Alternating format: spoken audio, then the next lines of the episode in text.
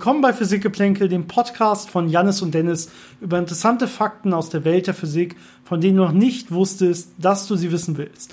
Und bevor wir mit der heutigen Folge starten, möchte ich ganz kurz auf etwas hinweisen.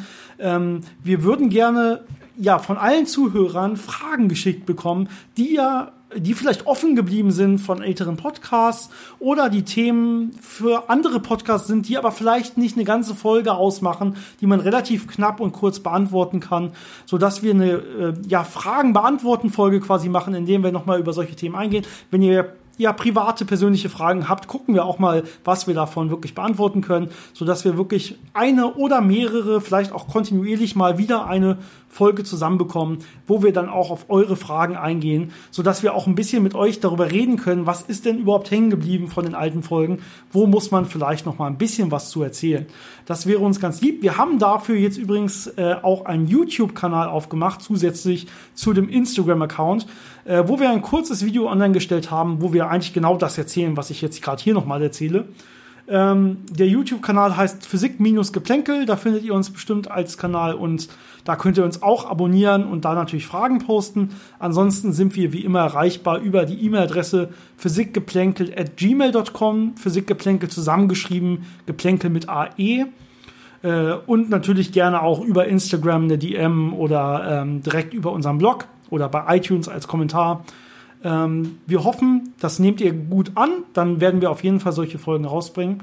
Ansonsten starten wir jetzt mit dieser Folge und in dieser Folge geht es äh, über Energie. Ja, und das ist in der Tat ein Thema, was uns äh, von einem Zuschauer herangetragen wurde. Und gerade deswegen äh, ja, finden wir es sinnvoll, jetzt mit euch darüber zu reden. Ihr seht also, Vorschläge sind immer willkommen und werden auch berücksichtigt. Dann viel Spaß mit dieser Folge. Energie ist ja so ein Begriff, den jeder kennt, den jeder auch ständig benutzt, aber viele machen sich dann nicht die Gedanken drüber, was das eigentlich bedeutet genau und äh, wie das physikalisch definiert ist.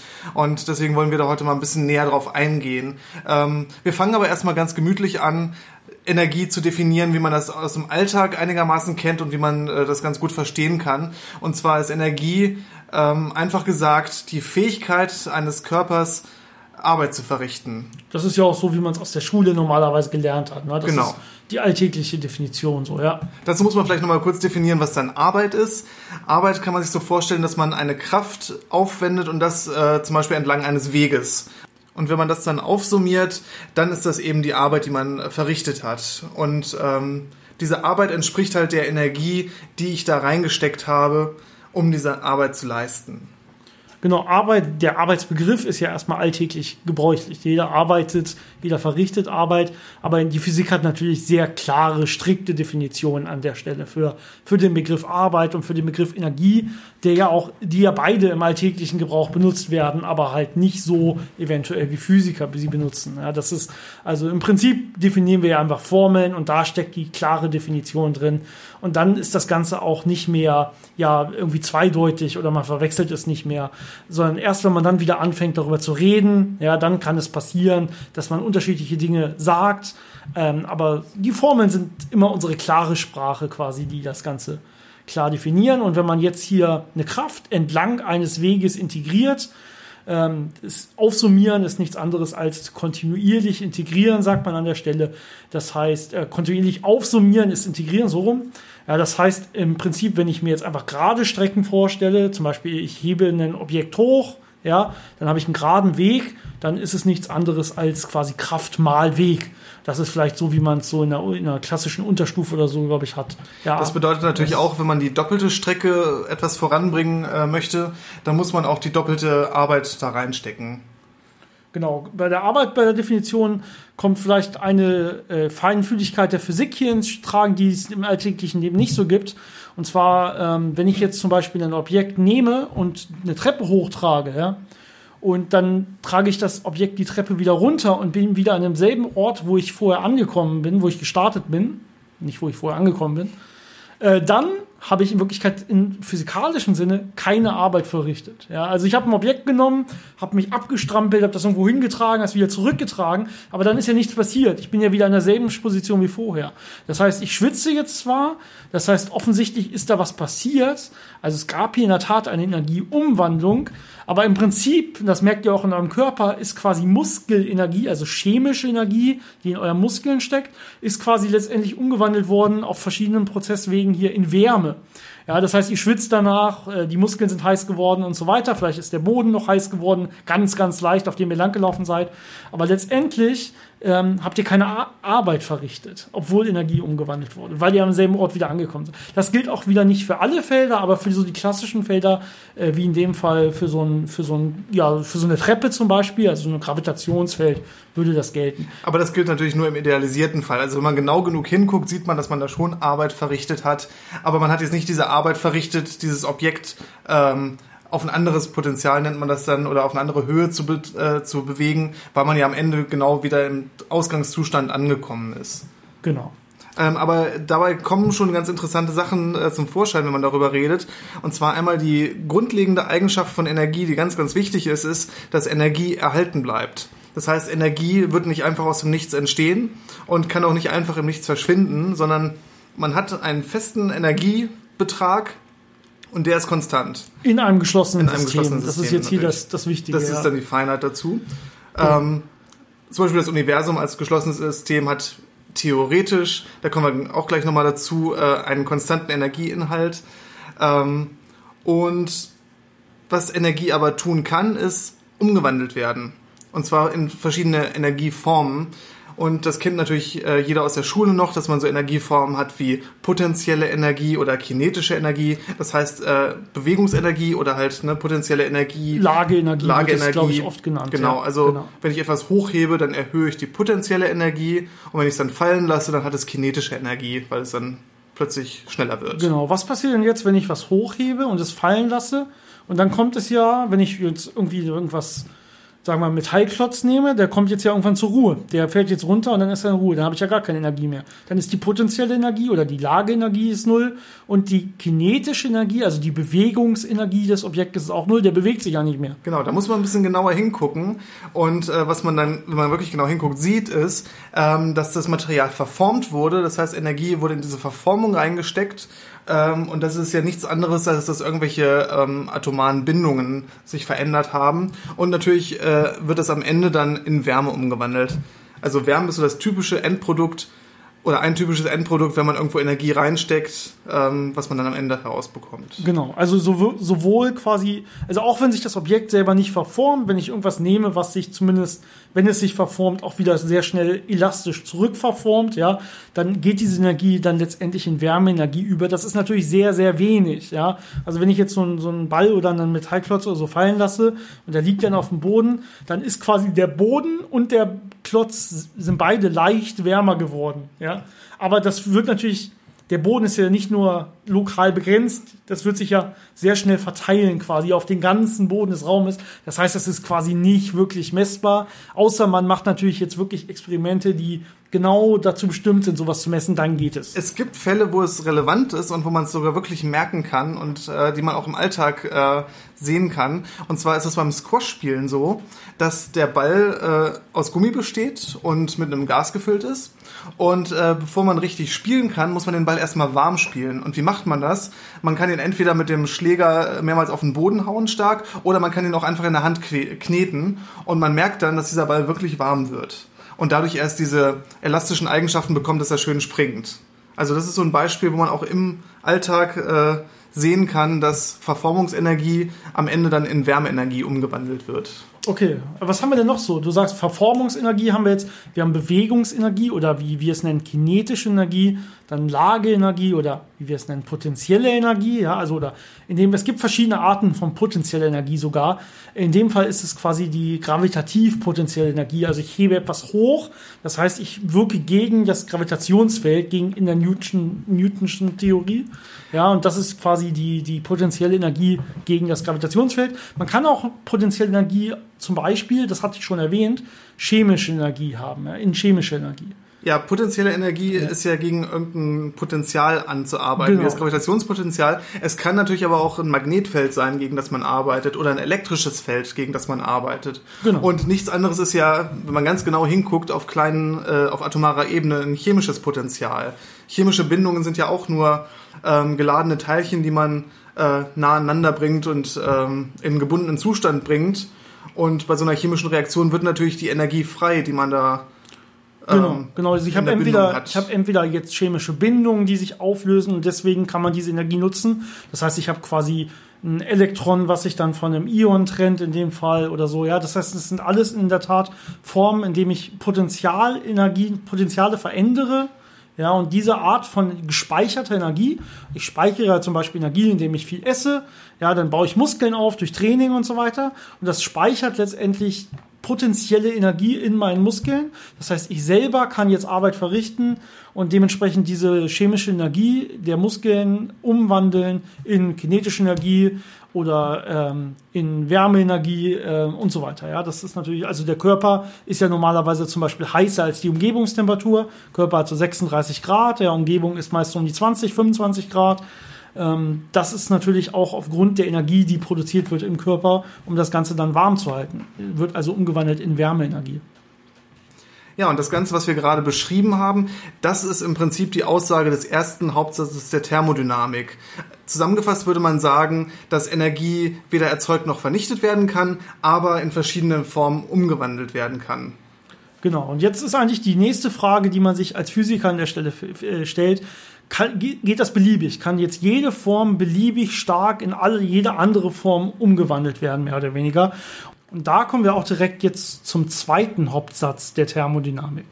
Genau, der zweite Hauptsatz der Thermodynamik ähm, besagt in einer ganz einfachen Formulierung, dass Wärmeenergie nicht spontan von einem kalten Objekt auf ein wärmes, äh, wärmeres Objekt äh, übergehen kann. Und daraus folgt dann, ähm, dass wenn ich Wärmeenergie in mechanische Energie umwandeln möchte, natürlich die Wärmeenergie verloren geht, also es wird ja in mechanische Energie umgewandelt. Das heißt, das Objekt, was diese Wärmeenergie hatte, wird kälter. Und das geht erstmal nur bis zu dem Punkt, wo es äh, die gleiche Temperatur hat wie die Umgebung. Aber selbst wenn das eingetreten ist, ist nicht die komplette Wärmeenergie in mechanische Energie umgewandelt worden. Das ist die Aussage des zweiten Hauptsatzes der Thermodynamik in einer anderen Interpretation. Und zwar liegt das daran, dass äh, man nicht einfach Wärme in mechanische Energie umwandeln kann, ohne Unordnung zu schaffen. Und ein Teil dieser Energie geht quasi in diese Unordnung. Und die Unordnung nennt man dann Entropie in der Physik. Äh, haben manche vielleicht schon mal gehört.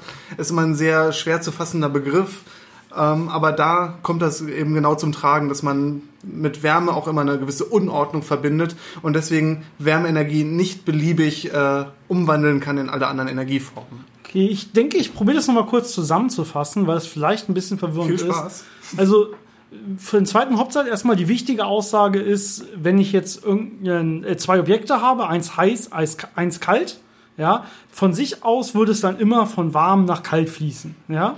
Und jetzt ist die wichtige Aussage noch, ich kann aber nicht diese komplette Arbeit, die ich jetzt dafür nutzen könnte, also die Energie, die jetzt von warm nach kalt fließt, irgendwie in einer anderen Energieform nutzen, zum Beispiel mechanisch oder elektrisch, weil ein Teil dieser Energie immer in Entropie, also in Unordnung geht. Das heißt aber auch abschließend, Wärmeenergie ist die einzige Energieform, die ich nicht komplett wieder zurückwandeln kann in andere Energieformen, sondern ein Teil geht immer verloren, dieser Wärmeenergie. Und nur einen gewissen Anteil kann ich umwandeln. Und dieser gewisse Anteil hängt eigentlich immer davon ab, wie jetzt, wie groß diese Wärmedifferenz ist. Also wie groß der Abstand von meinem heißen Objekt zu meinem kalten Objekt ist. Dementsprechend kann ich zum Beispiel solche Wärmekraftmaschinen, nennt man das normalerweise, äh, umso besser machen, je höher diese Temperaturunterschiede sind, zum Beispiel in einem Kraftwerk, wo ich Kohle verbrenne oder so. Ja, da geht es immer um diese, wie heiß kann ich es machen, damit dieser Temperaturunterschied zur Umgebung möglichst groß wird, weil dann kriege ich gute Wirkungsgrade hin. Das heißt, der Teil, den ich nicht mehr umwandeln kann, wird sehr klein. Aber letztendlich habe ich immer einen Teil, den ich nicht mehr um zurück in andere Energieformen umwandeln kann. Der bleibt in Wärmeenergie und das nennt man dann nachher quasi Entropie. Ja, das ist ein bisschen vereinfacht gesprochen Ähm, aber deswegen äh, macht es Wärmeenergie quasi als äh, zu einer schwachen, sehr schwachen Energieform. Also alles wandelt sich so lange hin und her um, bis es irgendwann mal Wärmeenergie wird. Und da kann dann zumindest ein Teil nicht mehr weg. Ja, das heißt, wenn man jetzt sich das Ganze vorstellt und wir lassen jetzt einfach rein statistisch mal alles beliebig lang laufen, also das Universum gegen unendliche Zeiten, ja, dann kann man sich vorstellen, alles hat irgendwann mal den Weg zur Wärmeenergie gefunden und davon kann dann immer ein Teil nicht weg. Das heißt in der Tat, dass der, der Tod des Universums wird irgendwann der Wärmetod sein. Also alle Energien werden auf sehr, sehr lange Sicht natürlich irgendwann nur noch Wärmeenergie sein. Genau aufgrund des zweiten Hauptsatzes. Das andere Problem, was man natürlich hat mit dieser Wärmeenergie, ist, dass unsere kom fast komplette Stromversorgung auf Wärmeenergie beruht. Das heißt, was wir machen, ist, wir erhitzen Wasser und äh, versuchen daraus mechanische Energie zu gewinnen. Ob das im Kohlekraftwerk der Fall ist oder ob das äh, in einem Atomkraftwerk der Fall ist, das ist so der typische Mechanismus. Und deswegen musste auch sehr viel Forschung reingesteckt werden, um eben diese Wirkungsgrade möglichst an die Grenzen des theoretisch Machbaren heranzubringen, damit das äh, vernünftig nutzbar ist. Das finde ich eh immer eine absurde Vorstellung wenn, ich, Vorstellung, wenn ich darüber nachdenke, wie wir Atomkraftwerke nutzen, weil man stellt sich Atomkraftwerk als dieses ja moderne Physikkraftwerk vor, was halt diese Technik der Atomspaltung beherrscht und daraus Energie gewinnt. Aber so ist es ja nicht wirklich, sondern wir spalten Atome und freuen uns, dass dieses Material deswegen auch heiß wird. Und was machen wir? Wir erhitzen dann Wasser und stecken es in eine Dampfturbine. Also es ist einfach eine Dampfmaschine. Es ist einfach nur, wir, wir nehmen einfach große. nur radioaktiv strahlendes Material. Gut, wir bringen es selber zum Strahlen, okay. Ähm, aber im Prinzip, also wir halten diesen, diesen Kreislauf am, am Laufen, aber im Prinzip lassen wir einfach unsere Brennstäbe, deswegen heißen sie auch so, sehr heiß werden und heizen damit Wasser. Und das ist dann die Energie, die wir nutzen. Ja, das heißt, du hast recht, das Problem, wir benutzen die momentanen Energiegewinnungs-, Erzeugungsformen ja, Energieerzeugung hier mit Anführungszeichen, denn wir haben ja erzählt, man kann Energie nicht erzeugen, sondern nur umwandeln. Aber wenn wir jetzt also Energie für uns brauchbar machen wollen, heißt das ja normalerweise, wir wollen aus irgendeiner anderen Energieform elektrische Energie gewinnen, weil unser Strom und so weiter ja, besteht ja aus elektrischer Energie. Das heißt, diese Erzeugung von elektrischer Energie, also die Umwandlung in elektrische Energie, passiert meistens über Wärme. Und dann kann man nie alles umwandeln, sondern man verliert immer einen Anteil. Es geht nicht, dass man alles umwandelt. Das ist quasi der zweite Hauptsatz. Und jetzt gibt es ja quasi nochmal einen, einen, einen Hindernis, und das ist der dritte Hauptsatz, der so ein bisschen aus dem zweiten folgt, aber man definiert ihn gerne nochmal als eigenen Hauptsatz. Und das ist jetzt, man kann diesen Unterschied von heißen ähm, heißen Reservoir, also heißen Pot oder wie auch immer, zu kalten Pot, diese Temperaturdifferenz, kann man nicht unendlich groß machen, weil dann könnte ich ja auch wieder alles umwandeln quasi, sondern es gibt einen absoluten Nullpunkt. Das heißt, dieser Abstand, diese Temperaturdifferenz ist immer endlich, weil es eben 0 Kelvin, ja, das ist die Tem Temperaturdefinition, die nie erreicht werden kann.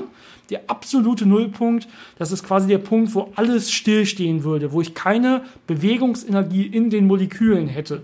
Und diesen Zustand kann man nicht erreichen und das kann man quasi re relativ leicht quantenmechanisch beweisen, weil einfach der quantenmechanische Grundzustand von solchen Molekülen nie null ist. Das heißt, die bewegen sich immer, auch wenn man quasi die ganze Energie rausnimmt.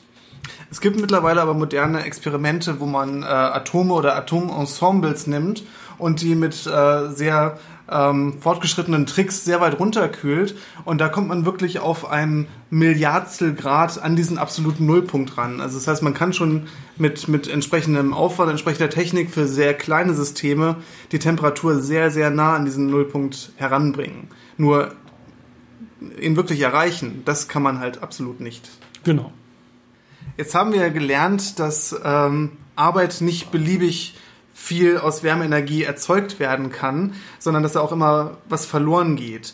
Und am Anfang hatten wir aber gesagt, die Definition von Energie ist die Fähigkeit eines Körpers, Arbeit zu verrichten. Und da merkt man schon, das ist näherungsweise richtig, aber wenn man es genau nimmt, natürlich nicht. Und äh, deswegen ist in der Physik auch die wirkliche Definition von Energie eben nicht äh, die Fähigkeit, Arbeit zu verrichten, sondern man geht dann ein bisschen weiter und ein bisschen mehr in die Theorie rein. Und da gibt es dann das sogenannte Noether-Theorem, das einem sagt, dass äh, bestimmte Symmetrien in der Physik zu bestimmten Erhaltungsgrößen führen. Symmetrien zum Beispiel ähm, gibt es die Zeit Zeitinvarianz. Das heißt, wenn ich ein Experiment jetzt mache oder in einer Stunde mache, sollte das kein, äh, keine Auswirkungen auf den Ausgang dieses Experiments haben. Genau, also wichtig dabei, wenn alle anderen Parameter gleich bleiben. Ja? Genau. Also ich gehe heute in mein Labor und will irgendwas messen. Und dann sollte ich, wenn ich morgen ins Labor gehe und mit genau denselben Versuchsaufbauten, mit genau denselben Temperaturen, äh, Sonneneinstrahlung, alles gleich, ja, also nur die Zeit ist unterschiedlich. Das sollte keine Ursache haben. Also dann sollte ich genau dasselbe messen, wie ich das gestern gemessen habe. Genau, eine andere Symmetrie ist zum Beispiel die sogenannte Translationsinvarianz. Das heißt, wenn ich meinen Aufbau hier habe oder 10 Meter weiter hinstelle, sollte es auch keinen Unterschied machen. Und da gibt es noch ein paar mehr von. Und dieses Noether-Theorem besagt eben, dass zu jeder von diesen Symmetrien äh, man eine Erhaltungsgröße finden kann. Also eine physikalische Größe, die erhalten bleibt, die nicht äh, verändert wird. Und zu dieser Zeitinvarianz, die wir gerade erwähnt haben, findet man dann eben heraus, dass die Energie gerade diese Erhaltungsgröße ist. Und das ist dann die Definition, dass man sagt, Energie ist die Erhaltungsgröße zur Zeitinvarianz. Genau, also das ist so die rein, das ist eine theoretische Definition, die dann auch wirklich immer Sinn macht. Ja, also wir, wir suchen normalerweise Haltungsgrößen und wir haben ja schon ein paar andere angesprochen. Ja, also wenn ich jetzt Translationsinvarianz mir angucke, das heißt Translation, also Verschiebung. Ja, ich habe ein Objekt und ich verschiebe es an eine andere Stelle und da findet sich dieselbe Physik vor, wie ich das an einem anderen Ort habe. Also quasi die Physik ist nicht ortsabhängig an der Stelle, ja. Und immer wenn das gilt, immer wenn ich in einem geschlossenen System, was ich betrachte, diese Art von Symmetrie habe, ähm, dann äh, habe ich zum Beispiel Impulserhaltung an der Stelle. Ja, das ist eine andere Art von Erhaltungsgröße, dass der Impuls eines Objektes erhalten bleibt. Dementsprechend gilt auch, wenn ich eine Rotationssymmetrie habe, würde da zum Beispiel dann eine Drehimpulserhaltung äh, folgern und so weiter. Also man sieht immer zu jeder Symmetrie, die ich mathematisch finde, ja, gehört irgendwie wirklich so eine Haltungsgröße, die dann wirklich unveränderlich ist. Also die Gesamtenergie von diesem abgeschlossenen System ist dann wirklich immer erhalten. Da muss ich natürlich dann alle Energieformen aufaddieren. Ja, also nur die Kombination aus allen Formen. Und wenn ich irgendwie messe, dass das Ganze nicht erhalten ist, dann hatte ich entweder kein abgeschlossenes System oder ich habe irgendeine Energieform vergessen normalerweise. Mit dieser Definition kommt man natürlich aber wieder zu einer sehr interessanten Thematik und zwar der Frage, ob Energieerhaltung für uns überhaupt gilt, streng genommen. Und zwar in unserem Universum haben wir ja diese kleine Zeitinvarianz möglicherweise nicht gegeben, weil das Universum sich ausdehnt. Genau, also das gilt natürlich nur für Bereiche, wo ich jetzt eine Zeitinvarianz habe. Das heißt, wo es keinen Unterschied macht, ob ich das jetzt heute mache oder in 10 Milliarden Jahren.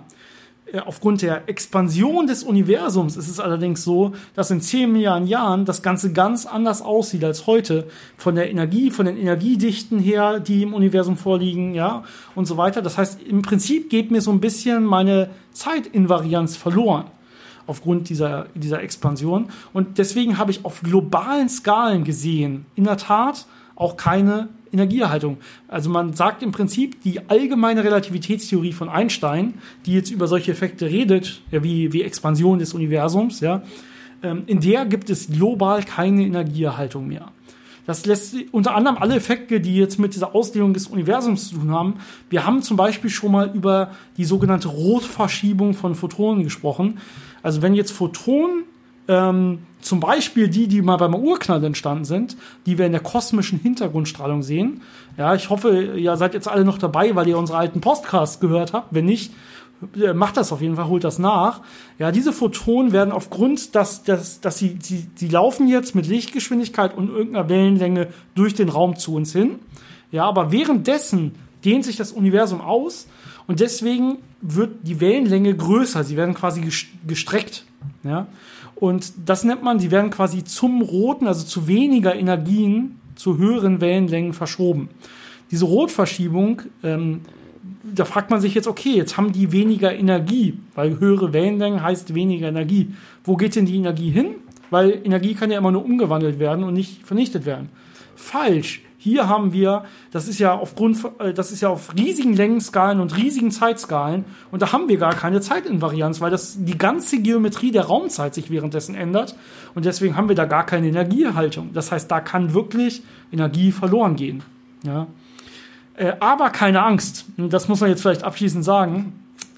Ähm, alles, was sich hier in unserem Blickfeld in der Erde und so weiter abspielt und alles, was euch eh lokal um euch rum abspielt, ja, das ist immer in sehr, sehr, sehr guter Näherung ähm, quasi komplett zeitinvariant. Ja, das macht überhaupt die Ausdehnung des Universums und das ist quasi das einzige große Gegenpart hier, macht überhaupt keinen, hat überhaupt keinen Einfluss auf euer Leben, ja. Es geht hier wirklich nur um Objekte, die sehr, sehr schwer sind, die sehr, sehr weit voneinander entfernt sind oder die sehr, sehr lange Zeiten äh, im Universum zurücklegen.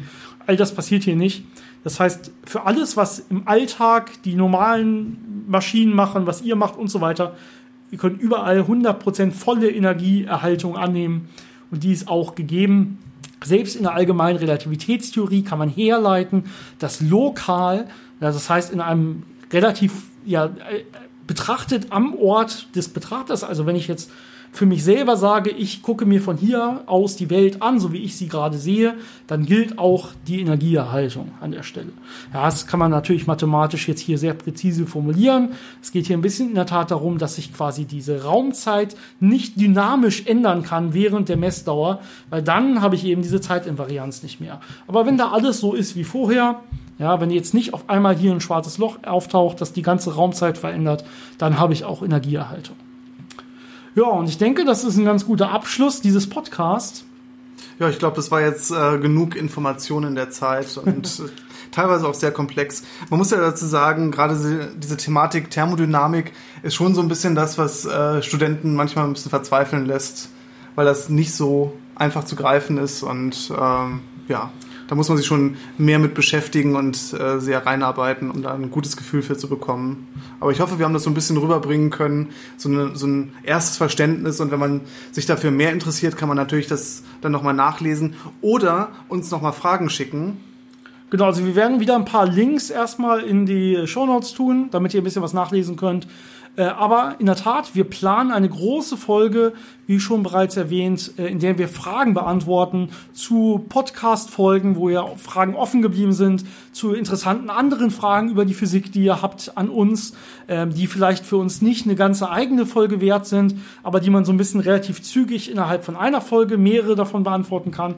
Oder wenn ihr ja Fragen persönlicher Natur habt oder so weiter. Wir gucken mal ein bisschen an, was ankommt und werden da regelmäßig wahrscheinlich eine Folgen rausbringen, die Fragen von euch direkt beantworten. Wie immer das Ganze entweder an unsere E-Mail-Adresse Physikgeplänkel zusammen mit AE, A-R-E, ja, e. genau. Also Physikgeplänkel A-E, Geplänkel statt Ä, ja, at gmail.com. Ihr findet das Ganze auch in den Show Notes nochmal oder halt direkt über unseren Blog. Ähm, die Seite kennt ihr ja, äh, wo ihr diesen Podcast auch hören könnt. Wenn ihr das Ganze über iTunes hört, könnt ihr auch da Kommentare schreiben. Äh, wir haben einen Instagram-Account, da könnt ihr uns auch entweder als Kommentar das Ganze schicken oder als DM. Instagram-Account Physikgeplänkel zusammengeschrieben. Äh, wir haben die Facebook-Gruppe Physik-Geplänkel. Und wir haben seit neuestem auch einen YouTube-Account, wo wir hier und da mal vielleicht ein kleines Video hinterlassen. Ähm, und irgendwann in, in ja, vielleicht äh, späterer Zukunft auch mal eine Live-QA-Session mit euch durchführen werden. Das kommt ein bisschen auf die Fragen und auf unsere Zeit an. Ähm, ja, dann war es das von uns aus. Wir hoffen, euch hat das Ganze gefallen und äh, ihr freut euch auf nächste Woche. Da gibt es natürlich wieder den nächsten Podcast. Bis dann, ciao und eine schöne Woche. Schöne Woche.